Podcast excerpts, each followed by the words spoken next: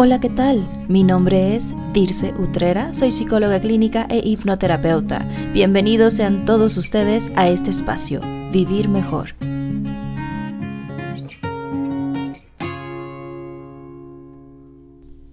Hola, ¿qué tal? Yo soy Dirce Utrera. Bienvenidos a este episodio número uno, el cual he titulado El perdón. ¿Qué es el perdón? ¿Qué no es el perdón? ¿Para qué nos sirve perdonar al otro? Y por qué queremos perdonar al otro. Muchas veces eh, en consulta he escuchado a mis pacientes decir, yo ya lo perdoné, pero no lo he olvidado. Y entonces yo me pregunto, si yo no lo he olvidado, algo de eso está implicando que, que todavía recuerdo cuando me hizo tal daño o me de tal manera, ¿no? Ahora, por otra parte, tenemos eh, las situaciones en las relaciones de pareja donde llegan y, me dicen, es que yo quiero olvidar a, tal persona, yo quiero olvidar a, mi ex esposo, a, a mi exnovio, a mi exnovia, porque me hizo tanto daño. Y yo les digo, bueno, yo no puedo ayudarte con eso, porque yo no puedo ni quiero realmente que que olvides a alguien, que olvides tus experiencias de vida, toda esa memoria, todos tus recuerdos, realmente no queremos olvidar. Lo que queremos es poder recordar, pero con menos dolor, con mucha tranquilidad. Eso es realmente lo que queremos. Entonces, aquí es donde se conecta con esta parte del perdón y vamos a iniciar. Primero, el perdón no significa olvidar lo que pasó. No, no tengo que olvidar lo que pasó. Puedo recordar todo lo que pasó, todo lo que me hizo, todo lo que me dijo, la forma en que me sentí en ese momento. Perdonar tampoco significa que apruebas lo que sucedió. Ok, estoy de acuerdo, fue lo incorrecto, me hirió demasiado, no debió haberlo hecho, pero ya sucedió, ¿ya? Yo no apruebo la forma ni cómo lo hizo, pero ya sucedió. No estoy de acuerdo, no, no significa que tienes que, estar de acuerdo con la persona. Cada persona es un mundo de experiencias totalmente distinto. ¿Ok?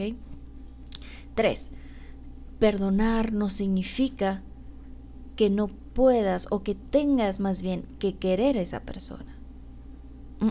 Perdonar no es aceptar ni querer a la persona. ¿Ya? Perdonar simplemente significa que tú te das la oportunidad de sentir tranquilidad, de sentir paz dentro de ti y para ti, porque la otra persona no se va a ver beneficiada de ninguna manera. El perdón es solo para ti realmente, ¿ya? Es decir, si tú perdonas a la otra persona, la otra persona va a seguir normal. Igual que si tú mantienes el rencor con otra persona, la otra persona va a seguir totalmente normal su camino, ¿ya? Entonces, perdonar no significa que tengas ni que olvidar, ni que tengas que aprobar lo que sucedió o cómo sucedió, tampoco significa que te tenga que agradar o que tengas que querer a esta persona. ¿Ok? Perdonar simplemente es poder dejar ir la situación con aceptación, sí, de que ya sucedió y que no hubo nada que pudieras, o más bien no hay nada que puedas hacer ahora por eso, porque lo hecho, hecho está, ¿ya? Sino, ¿qué puedes tú hacer ahora para adelante, porque esta persona o personas que te hicieron algún daño en un pasado, eso ya sucedió, ya sea hoy en la mañana, ayer, hace una semana, hace meses o hace años. Pero que nosotros permitamos que esta misma situación me permita afectando en mi día a día, hoy mismo, mañana, pasado mañana, es seguir reviviendo el evento una y otra vez. Entonces, cuando nosotros vamos en nuestra mente reviviendo los escenarios y estos vienen acompañados con una carga emocional fuerte, claro que desde luego en nuestra mente lo estamos reviviendo nuevamente. Y es como como formar un trauma, ¿ya? Algo nuestra mente no reconoce que ya sucedió.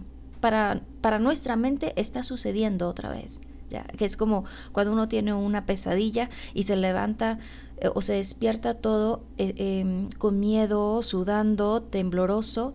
¿Por qué? Porque dentro de nuestra mente está sucediendo y esta manda una señal al resto de nuestro cuerpo que permite que éste se active a nivel fisiológico.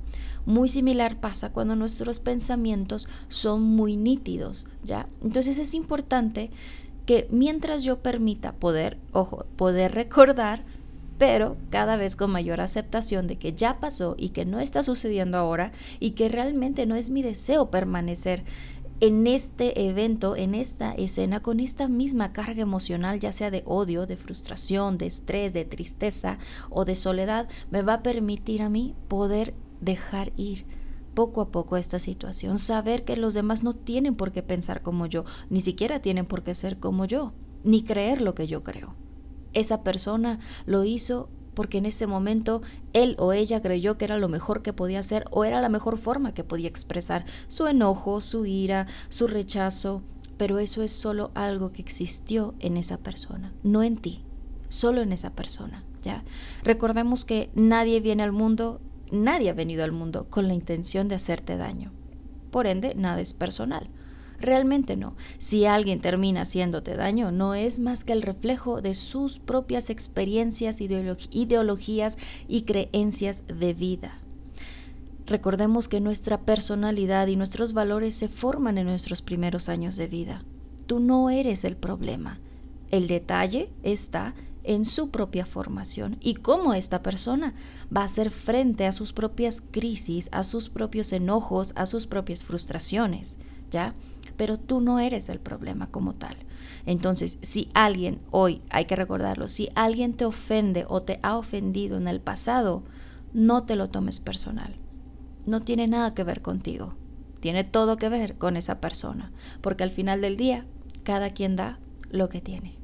Bueno, muchas gracias por estar aquí en este episodio. Espero eh, que puedan escuchar otros más. Por favor, si tienen algunos temas que les interese del cual podamos hablar, adelante, todos son bienvenidos. Les mando un fuerte abrazo y que tengan un excelente día, porque vivir mejor es tu opción cada día.